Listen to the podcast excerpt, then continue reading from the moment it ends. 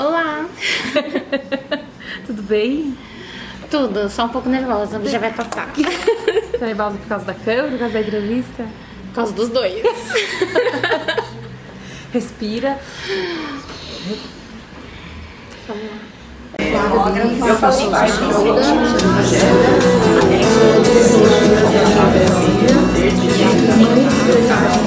e trabalhar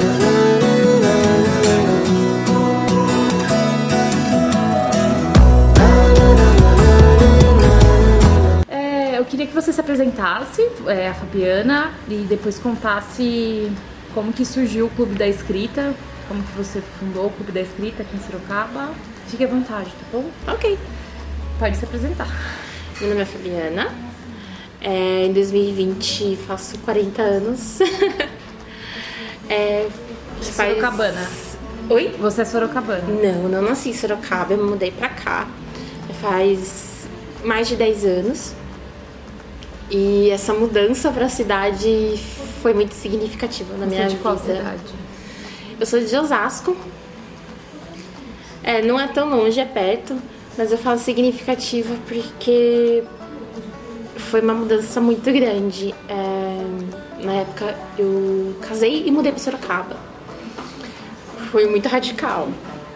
E a gente veio pra cá porque na época a cidade oferecia grandes oportunidades e o meu companheiro, ele teoricamente ele iria trabalhar numa empresa aqui prestar serviços, né?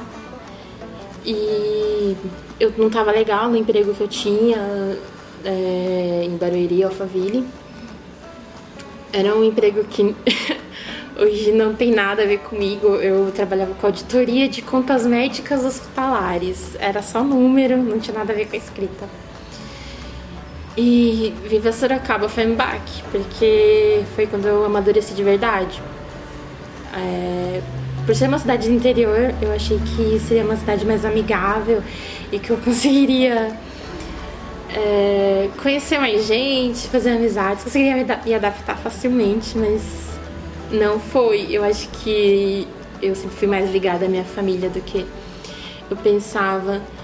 Então, os primeiros anos foram difíceis é, e eu comecei a estudar aqui, porque eu não, não conseguia estudar quando eu era mais nova, só consegui estudar depois que eu casei. E aí eu me graduei aqui. E só que eu não conseguia me entrar na área que eu me formei, que eu sou formada em relações públicas. Fiz muitas aulas de jornalismo na época, mas eu não tirei a dupla titulação. E eu não conseguia me encaixar aqui em Sorocaba, não conseguia me encaixar nos empregos que eu conseguia aqui em Sorocaba, era muito difícil. E sei, não sei, não sei explicar. Eu tentava, tentava, tentava e eu não conseguia me adaptar. Até que eu falei assim, cara, eu preciso rever o que eu vou fazer da minha vida. E eu tentei várias coisas diferentes. E no fundo, no fundo, eu sempre gostei de literatura, eu sempre fui uma pessoa que li muito e sempre escrevi muito. Eu lembro que eu escrevi o meu primeiro livro quando eu tinha acho que uns 6, 7 anos no, no primário. Era aqueles livros de sulfite com as folhas dobradas. E na época o meu irmão falou assim, nossa, isso é muito legal. Que ele gostou da história. E ele falou assim, nossa, isso é muito legal, vamos fazer outros, né? Porque a gente era muito criança. E depois eu fiquei muito tímida com a escrita. Eu escrevia muito, inventava muita história. Isso mesmo já adulta. Só que eu não, não mostrava essas histórias pra ninguém. Não, não compartilhava com ninguém. Eu deletava do computador, perdia o caderno, jogava fora. Nunca levei a sério. Ah, há uns três anos pra cá, já vai fazer uns quatro anos, quatro, três, quatro anos. Eu falei assim, cara, eu acho que eu consigo escrever. Se eu estudar e levar a sério, eu acho que eu consigo fazer alguma coisinha ou outra na área.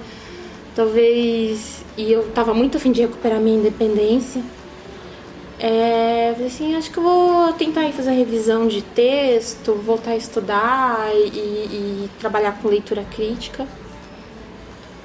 E eu comecei a fazer esses cursos e eu comecei a sentir que aquela vontade que eu tinha de ser escritora, que era uma vontade infantil, até voltou grande. E eu comecei a escrever. Só que esse ato da escrita eu vi que era muito solitário. E eu passava o tempo todo escrevendo e o meu companheiro ele trabalha basicamente viajando. Então era eu e meu cachorro. E, e eu vi que era muito solitário. Eu queria conversar com as pessoas sobre escrever, sobre escrita. E eu encontrava muitos grupos online. E é legal você conversar com as pessoas online e trocar uma ideia. Mas não é a mesma coisa de você ter o contato ali físico. Depois que eu já estava com a ideia de trabalhar com literatura de forma mais madura e eu já tinha começado a escrever já com uma intenção de me tornar uma escritora profissional publicada, que seja. Eu falei assim, cara, vou montar um clube de escrita, porque eu tinha ido no clube de escrita para mulheres em São Paulo, e eu achei a ideia muito legal. Eu falei assim, cara, não tem um clube de escrita em Sorocaba. Só que como que eu vou fazer esse clube? porque eu não conhecia ninguém, eu ainda ainda não conhecia ninguém, não, não, assim, não, tinha, não tinha feito grandes contatos, grandes amizades. Meus parentes todos continuaram morando em São Paulo e Osasco. E aí eu fui atrás perguntando para as pessoas. É, eu conheci a Grazi, né? A Grazi ela tem um projeto que chama Antes Eu do que Nós. E eu conhecia porque a gente fazia academia juntas. Eu sabia que ela escrevia por causa do perfil da rede social dela. Ela não sabia que eu escrevia. Aí eu cheguei, tipo, venci a minha timidez, como vocês estão vendo. Aí eu, eu acho que foi a abordagem mais estranha, assim, que eu fiz em alguém. É, olha, então, tudo bem, você me conhece? A gente já faz academia junta, a gente faz Muay Thai, de vez em quando a gente se soca e chuta. Mas a gente nunca conversou. E eu sei que você escreve e eu também escrevo. Por que a gente não, não, não se você me, é, me ajudar a encontrar mais pessoas, eu tô pensando em fazer um clube de escrita e tal. E ela falou assim, ah, legal. E ela topou. E eu falei assim, ó, oh, só que eu sou muito tímida. Eu tenho umas questões aí de ansiedade, fobia social, que é, é muito difícil para me lidar. Mas, se tiver alguém do meu lado para segurar minha mão, vai ser legal. Aí ela falou, ah, beleza. Topou. E aí eu, eu comecei a fazer post na, na, na, nas redes sociais começou a aparecer gente. Eu não sei como que essas pessoas foram atingidas, assim, é uma coisa meio mágica. Um foi indicando pro outro, foi indicando pro outro, indicando pro outro. E a gente teve a nossa primeira reunião lá no Cantinho Geração. Acho que fica bem na Zona Norte, acho que é extremo da Zona Norte. E eu falei assim, caramba, como é que eu vou falar com essas pessoas que as pessoas não me conhecem? Eu tô aqui sou formada em relações públicas, pelo que eu conheço esse pessoal, já tem gente que é publicada, que é poeta, que se apresenta, que isso e aquilo. E eu que como que eu vou convencer essas pessoas que tem um clube de escrita pra gente dividir nossos anseios e bolar projetos juntos que eu vou conseguir fazer isso e isso vai ser legal. E agora nosso clube tá com um ano. Ai, já que tava mesmo. Isso, Ele faz um ano em fevereiro mesmo? Um ano em fevereiro. Um ano em fevereiro Sabe. mesmo. Porque a gente participou de tanto, tanto evento, sarau. É, a gente teve um sarau no final do ano no Clube 28 de Setembro. É, teve um outro sarau da Semana do Patrimônio da Prefeitura aqui, que foi no, no Chalé Francês. E eu percebi que muito da ansiedade que eu tinha para escrita, muita gente compartilha dessa ansiedade. E a questão dessa questão de escrita, eu não vejo assim como uma forma de as pessoas participam porque elas querem ser escritoras publicadas ou porque elas querem ter uma carreira. Esse nunca foi o, o objetivo.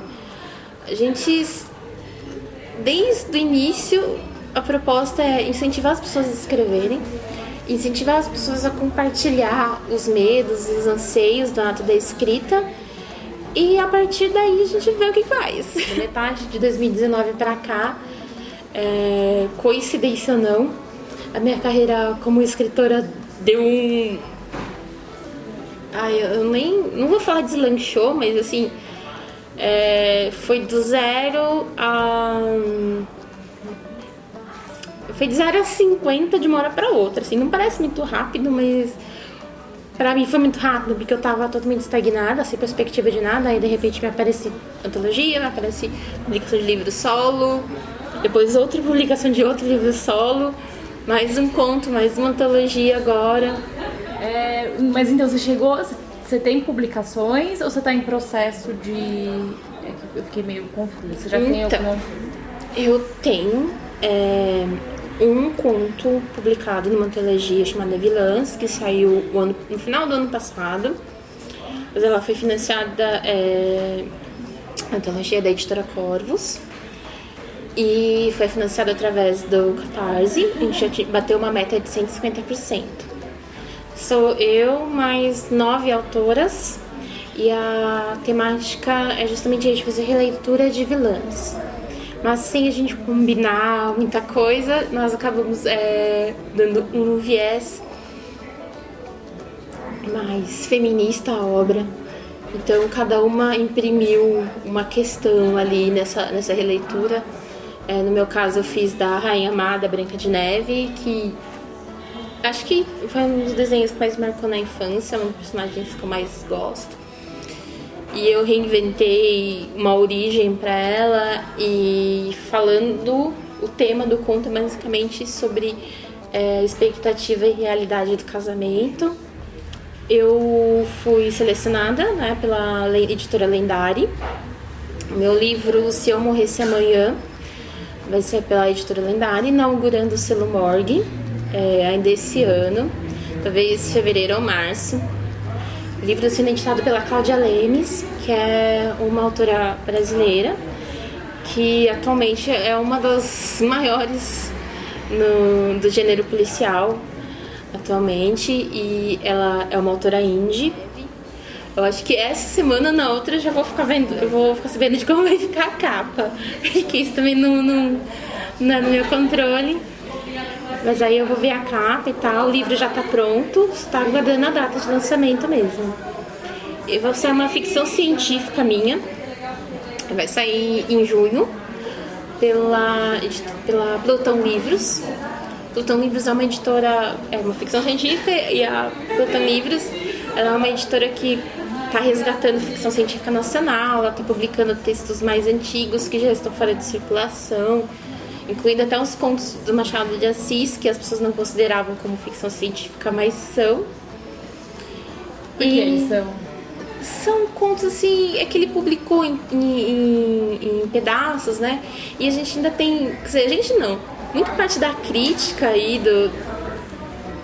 Muita parte da crítica acadêmica, eles não gostam de classificar as coisas como ficção científica, é realismo mágico, realismo maravilhoso.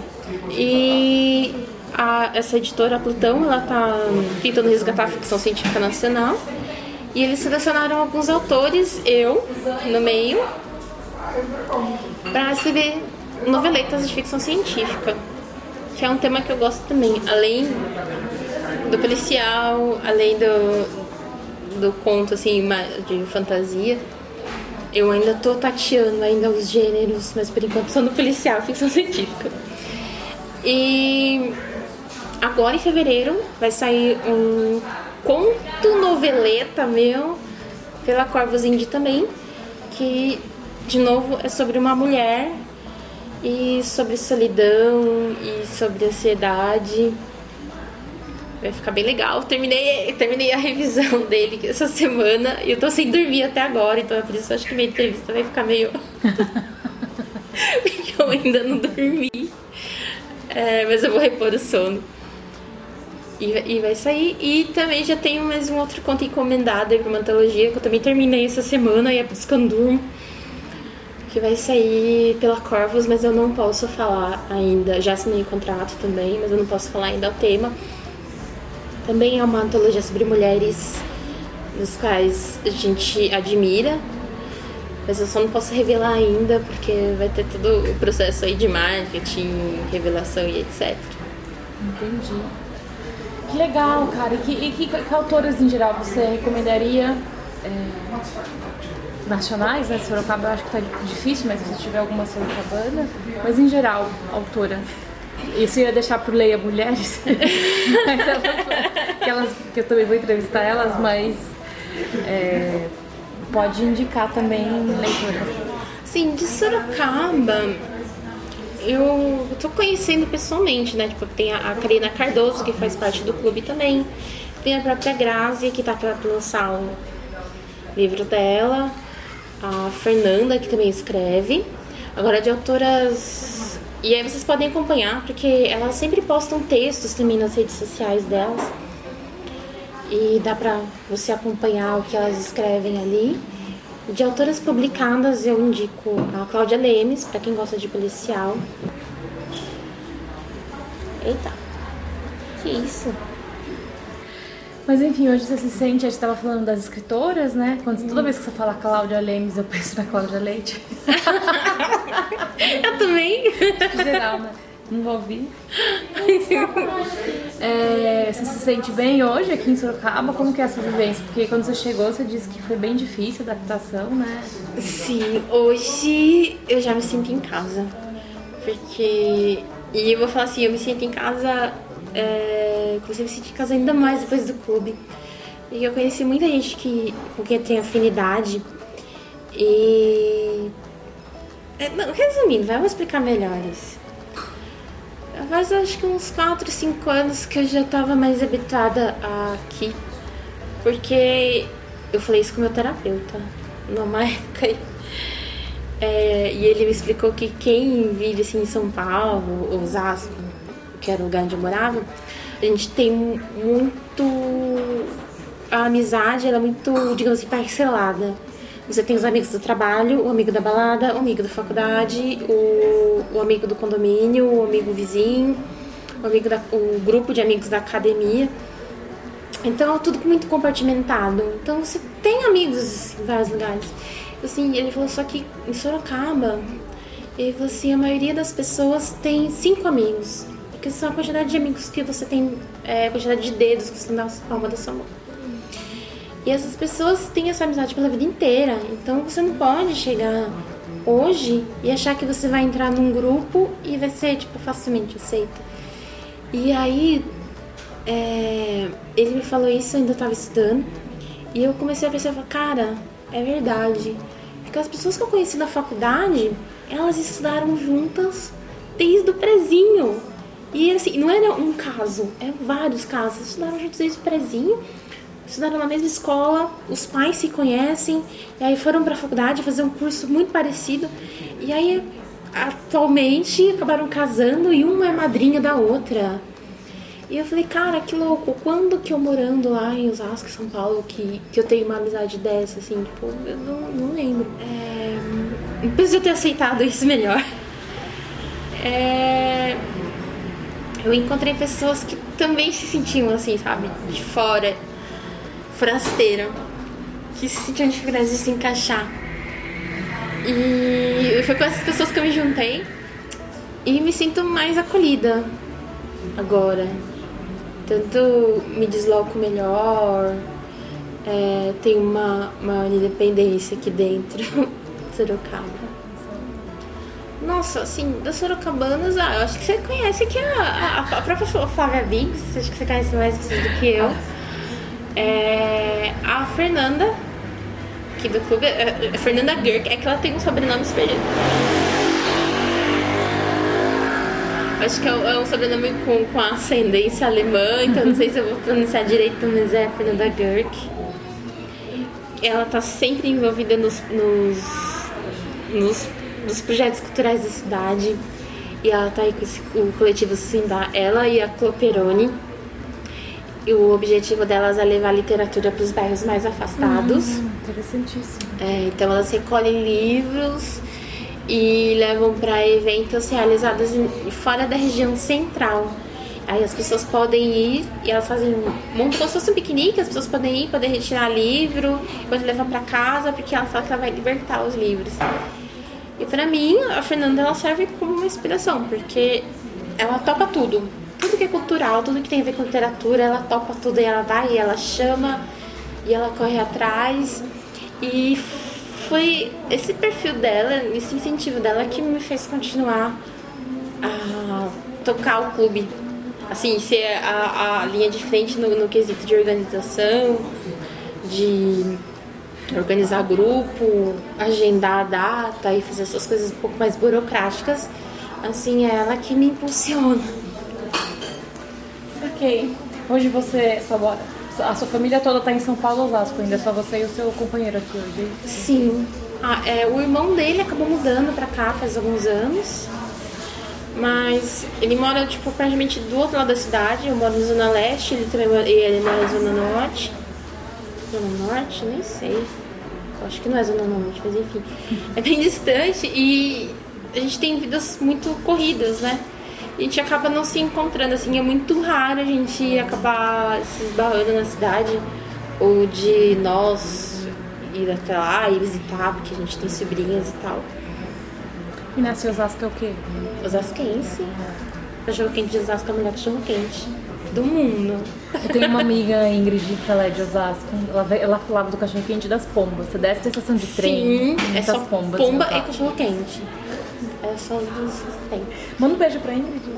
Beijo, Ingrid. A gente se esbarra lá em Osasco. Ah, nem gata, muito obrigada, viu? Pela sua disposição. Foi útil, foi bom. Muito útil.